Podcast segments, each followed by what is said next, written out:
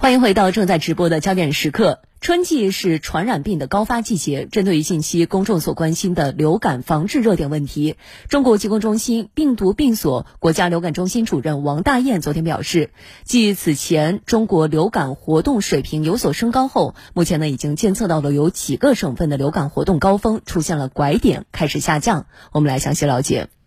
据介绍，此次流感活动水平在二零二三年二月初开始升高，二月底后上升趋势明显，到三月中旬已经进入高峰期。虽然目前整体仍处于高位，但中疾控也监测到有几个省份流感活动高峰已出现拐点，开始下降。王大燕介绍，今年较往年约晚两个月进入流感流行季。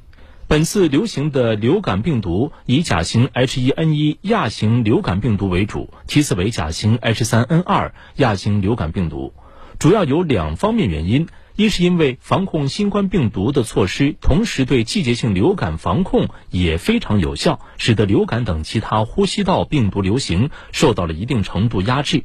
二是由于近三年甲型 H1N1 亚型流感病毒未在中国流行，导致人群对流感病毒的预存免疫力有所降低。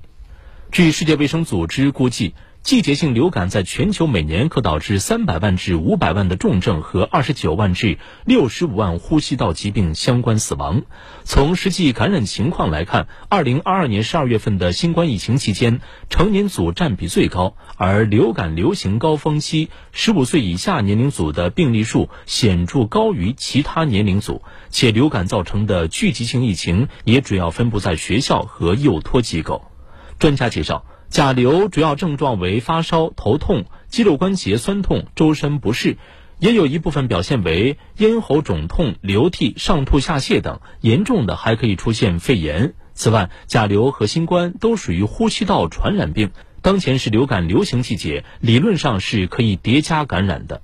专家提示：面对流感流行，公众应坚持做好个人防护。对于尚未接种流感疫苗的孕妇、老年人、慢性病患者、低龄儿童等高风险人群，建议在流感疫苗可及的情况下积极接种，仍能起到很好的预防保护作用。戴好口罩，然后加强锻炼、休息。嗯，尤其家里没有孩子的小宝宝的这种。我们新冠。防控这个养成的良好的卫生习惯呢，还是希望大家呢继续保持下去。一个是呢，就是戴口罩、守卫生、社交距离、勤通风。对年老体弱的小孩儿，还有高风险人群，我们还是建议呢接种流感疫苗，降低呢爆发的风险，也降低感染后的症状。